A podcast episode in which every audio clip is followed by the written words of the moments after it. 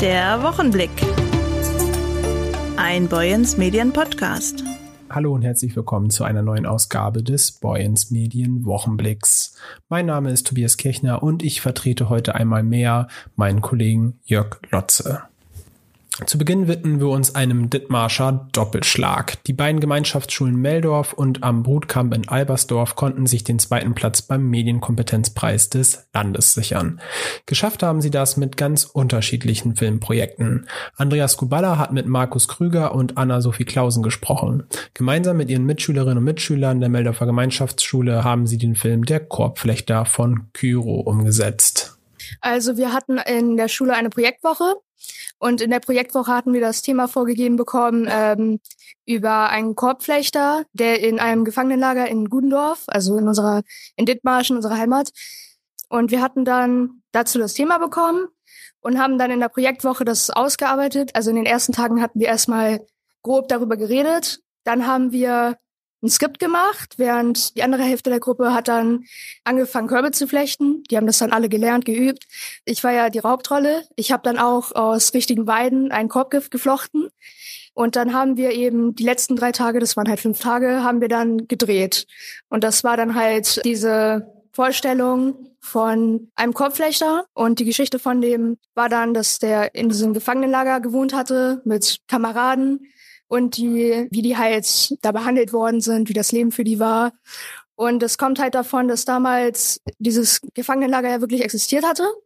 Und in der Geschichte, in der Umgebung waren wirklich Leute, die hatten solche Körbe, die, also richtige Erzeugnisse. Von der Flechtart konnte man halt sehen, dass das diese Flechtart von der Nähe aus Moskau in der Umgebung, das ist halt aus Kiro. Und dann hat man, haben wir uns einfach vorgestellt, wer war das überhaupt? Was hat dich äh, gereizt, Anna, da mitzumachen bei dem Projekt? Es war sehr interessant, sich in die Situation reinzuversetzen. Wie haben sie dort gelebt, in Anführungsstrichen, und wie war das Verhalten gegenüber den Gefangenen, auch als Deutsche, wenn man nicht wirklich so hoch war wie die Wärter, die auch wirklich diese ganze Kontrolle über die gesamten Gefangenen hatte und halt auch wie das war, den Film zu drehen. Es war der Reiz, das ernsthafte Verhalten und diese Kälte mit einzubeziehen, weil das Wetter, die Wetterverhältnisse waren auch nicht wirklich angenehm zu dem Drehzeitpunkt.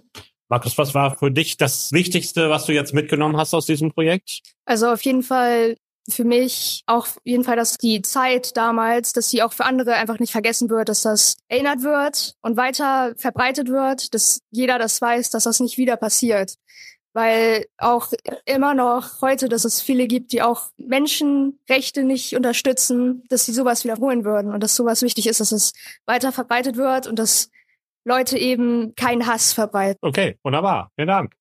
Die Albersdorfer Schule am Brutkamp drehte direkt im Steinzeitdorf. Die Schülerinnen und Schüler produzierten den Film Der Stein der Jäger. In dem historischen Film eskaliert ein Konflikt zwischen Dorfbewohnern und Jägern, bis schließlich die Frau des Häuptlings tot aufgefunden wird. Bevor ich aber zu viel verrate, stellen sich zwei der Beteiligten am besten einmal selber vor. Ich bin Fabian Deyer. Ich bin Luis Landskron. Und ihr habt mitgemacht bei dem Videoprojekt, das ausgezeichnet ja, genau. wurde. Erzähl ein bisschen, was ist das für ein Projekt? Ja, wir haben mit Moses Merkel halt zusammen im Steinzeitpark in Albersdorf einen Steinzeitkrimi gedreht. Und wir haben uns da dann eine Geschichte ausgedacht. Da haben wir dann eine ganze Woche dran gearbeitet und am Dienstag haben wir, glaube ich, das Drehbuch geschrieben, uns die Geschichte überlegt und dann hatten wir im Steinzeitpark noch Leute, die uns unterstützt haben, haben uns Klamotten zur Hilfe gegeben und dann haben wir das da einfach gedreht. Was hat dich daran fasziniert, gerade bei dem Projekt mitzumachen? Du hättest wahrscheinlich auch irgendwelche anderen Projekte machen können. Ich habe jetzt im Film nicht mitgespielt, aber ich war hinter den Kulissen, sage ich mal. Ich war Tonmann. Und ja, es war im Großen und Ganzen eine ziemlich coole Woche, auch anstrengend. Es war echt warm. Vor allem, weil wir bis nachmittags arbeiten mussten. Da stand die Sonne dann halt oben und ja, es war echt warm, aber trotzdem echt eine coole Woche. Mhm. War lustig und so. Die Meldorf haben gefroren, ihr habt geschwitzt. Mhm. Was nimmst du mit aus dieser Woche von den Arbeiten, die ihr da und das, was ihr da gemacht habt und gelernt habt? Es ist auf jeden Fall härter, einen Film zu drehen, als es aussieht. Vor allem ist es auf jeden Fall schön, wenn man das Endprodukt sieht und dann sieht, was man in dieser Woche geschafft hat, wie man mit der Klasse zusammengewachsen ist nach der ganzen Arbeit. Mhm.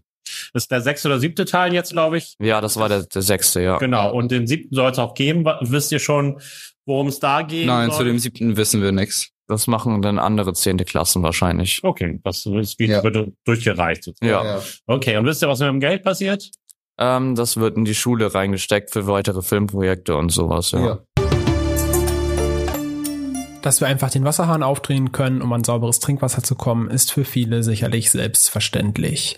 Doch die gute Wasserqualität bedeutet auch Arbeit und vor allem viele Kontrollen. Dafür zuständig ist unter anderem die untere Wasserbehörde. Burkhard Büsing hat mit dem Leiter Dr. Malte Lorenz gesprochen.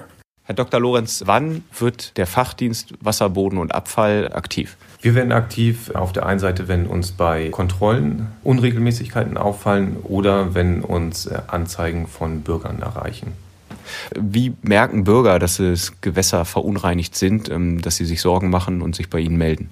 In den meisten Fällen haben die meisten äh, Menschen ein gutes Gespür dafür, wann was nicht in Ordnung ist. Also wenn äh, ein Gewässer besonders veralkt aussieht oder Schlieren auf einem Gewässer sind oder pilzartige Strukturen in einem Gewässer zu sehen sind oder ungewöhnliche Farben und Gerüche aufweisen.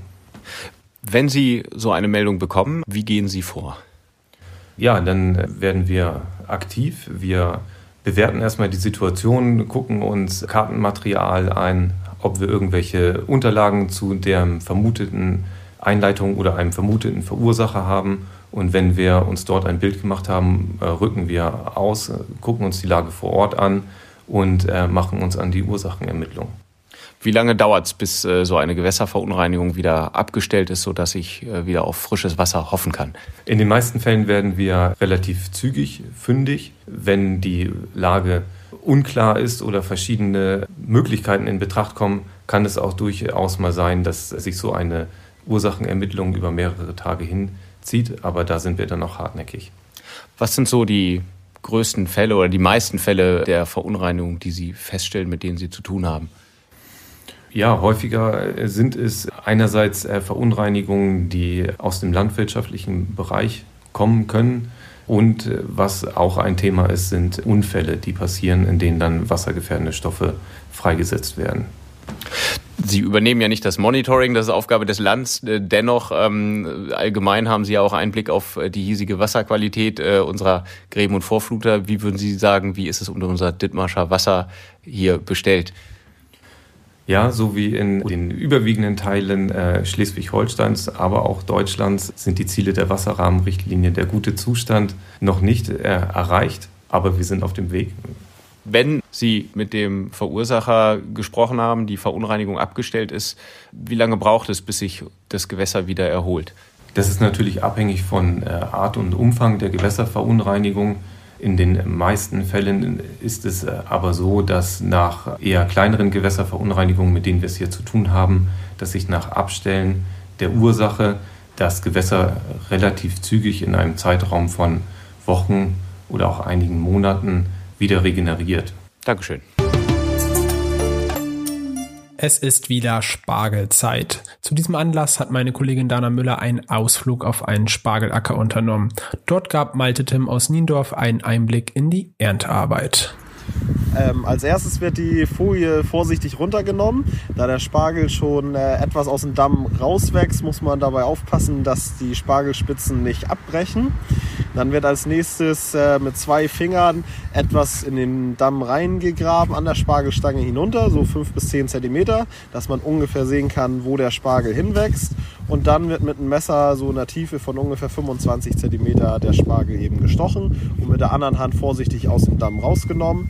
Anschließend äh, wird dann das Loch, wo der Spargel war und den man mit der Hand gegraben hat, ähm, mit der Hand wieder eben gestrichen, damit der Damm eben wieder heil ist für die nächste Ernte.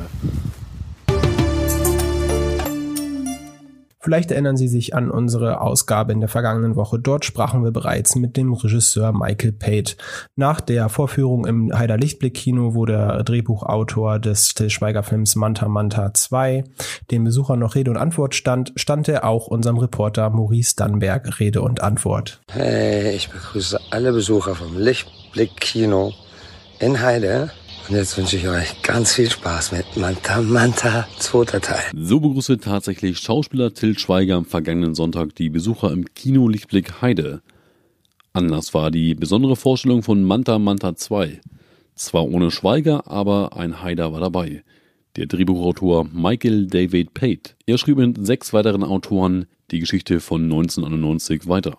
Und nicht nur die Besucher, auch wir haben nochmal ein paar Fragen an Michael David Pate gestellt. Michael, wie cool ist der Film für dich? Jetzt zum dritten Mal gesehen, glaube ich, oder? Ähm, tatsächlich sehr cool. Also ich hatte, ich habe ihn jetzt dreimal gesehen und hatte jedes Mal Spaß. Man entdeckt immer neue Sachen. Sehr kurzweilig, lang, aber kurzweilig. Ja, na, cool kommt Kult. Wie kult ist der Film? Wie kult ist der Film? Ja, also kultig. Ich meine, wir sind ja alle mit Manta Manta groß geworden. Es gab so eine Reihe von Filmen, die wir alle in den 90ern geguckt haben und Manta Manta gehörte dazu. Es war so ein Phänomen und äh, das hat sich dann doch irgendwie über die Jahrzehnte getragen. Also man sieht ja schon an der Resonanz, dass die Leute immer noch Bock auf Manta haben. Also verrückt, aber wahr. Wie schwer war es als Drehbuchautor nach 30 Jahren den Film weiterzuschreiben? Ähm, ja, es war eine Herausforderung. Also man muss ja ähm, die Legacy, das Vermächtnis auch ein bisschen ehren. Ne? Und trotzdem soll die Geschichte weitererzählt werden. Also es gab so ein paar Hauptcharaktere, wo wir die Vorgabe hatten, okay,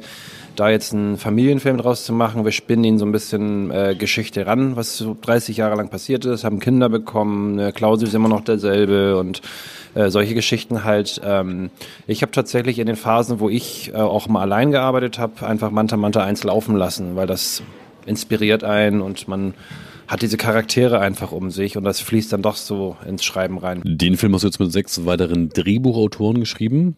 Ja, ja. Wie schwer war es, den Film insgesamt mit sieben Leuten zu schreiben? Also richtig physisch zu siebt waren wir nie. Ähm, gefühlt waren wir immer zu zweit, mein Bruder und ich. Also wir haben immer mit Till Rücksprache gehalten und uns die Drafts hin und her geschrieben und dann haben wir noch einen befreundeten Kollegen, den Carsten Faut, noch dazu geholt. Und das war eine sehr gute Energie. Wir haben auch das Drehbuch äh, in einer bestimmten Phase so rumgereicht, weil irgendwann stand die Story, also Miguel und ich haben viel gemeinsam an der Story getüftelt, mit Till Rücksprache gehalten. Und ähm, irgendwann haben wir drei, Carsten, Miguel und ich, das Drehbuch einfach rumgereicht und jeder hat so ein bisschen seinen Lauf gehabt. Und äh, dann irgendwann, als Till glücklich war, hat er das an sich genommen und da hat er mit zwei, drei Autoren noch äh, Witze und Sprüche gestreut und da noch mal aufgepäppelt. Ähm, und ja, das Gemeinschaftswerk geworden. Aber zu siebt haben wir noch nie an einem Tisch gesessen. Jetzt hast du den Film zum dritten Mal gesehen. Wie viel steckt von dir selber noch drin? Wie viel kannst du selbst wiedererkennen, wo du sagst, das war mein Teil, das habe ich selber geschrieben? Ja, immer wieder. Also ich, ich könnte den Film mit dir gucken und sagen, okay, das ist von Miguel, das ist von Till, das ist von Carsten, das ist von mir. Das erkenne ich gar nicht wieder, das waren die anderen drei. nee, also vieles ist, also die grobe Story ist, ist exakt so geblieben. Und ähm, ja, viele Dialogstellen äh, habe ich mich gewundert, waren eins zu eins so, wie sie geschrieben hatten. Teilweise in der ersten Fassung gab es gewisse Sachen so, zum Beispiel, wenn die über technische Sachen reden oder der eine oder andere Gag, äh, aber auch äh, im Dialog, also sehr viel tatsächlich. Auch ganz viele neue Stars sind mit drin, ob Frank Buschmann, Sportkommentator, Lukas Podolski, ehemaliger FC Köln Fußballer oder auch JP Kremer. War es schwer für die einzelnen Personen, das Drehbuch zu schreiben oder war es genauso einfach wie für die anderen Rollen, das Drehbuch zu schreiben? Äh, mit, die, mit den Cameos hatten wir tatsächlich nicht so viel zu tun, weil die Cameos haben sich später ergeben so. Also Lukas Podolski stand zum Beispiel nicht im Drehbuch oder JP Kramer, das sind so Szenen, die so, so draufgekommen sind. Das ähm, wird nach unserer Abgabe passiert sein. Also war relativ easy. Wir mussten wirklich die Hauptcharaktere und die Story behandeln. Ne? Ja. Nach 1991 Manta 1, Manta 2 2023. Wann kommt der dritte Teil? Also sagen wir es mal so, ähm, das Publikum entscheidet. Sagen wir es mal so, wenn diese Gespräche stattfinden würden, ich dürfte noch nicht drüber sprechen. Aber jetzt müssen wir erstmal abwarten, wie der Film sich insgesamt so macht und dann, äh, ja, kann es natürlich sein, dass solche Gespräche geführt werden. Und letzte Frage an dich. Was verbindest du mit dem Kino hier in Heide, mit dem Kino Lichtblick? Ja, war schön. Also wir sind nach wie vor alle Dittmarscher, da haben wir unsere Wurzeln und ähm, ja, also es war irgendwie cool. Also dieses Kino ist sowieso ganz witzig, weil ich hier eigentlich alle relevanten Filme in meiner Laufbahn hier erlebt habe. Ne? Also die Filme, die, ich, die mich inspiriert haben, überhaupt Filme zu machen, Jurassic Park, Titanic, die habe ich alle hier in diesem Kino geguckt, so als Teenager und äh, Jurassic Park 93 da hinten in dem Saal so ne und meine ganzen Premieren die sind immer wieder hier gelandet gefällt mir Kartoffelsalat Kartoffelsalat 3 sogar Heilstätten gab es hier mal einen Besuch so jetzt Manta Manta also dieses Kino ist irgendwie schon ein Meilenstein äh, äh in meinem Werdegang. Vielen Dank an Michael David Pate aus Heide, Drehbuchautor und Regisseur und gerade Drehbuchautor gewesen bei Manta Manta 2, die aktuell deutschlandweit in den Kinos läuft. Das war's auch schon wieder für diese Woche mit dem Boyens Medien Wochenblick. In der nächsten Woche begrüßt Sie wieder mein Kollege Jörg Lotze an dieser Stelle. Ich wünsche Ihnen ein schönes Wochenende und eine angenehme Woche. Der Wochenblick. Ein Boyens Medien Podcast.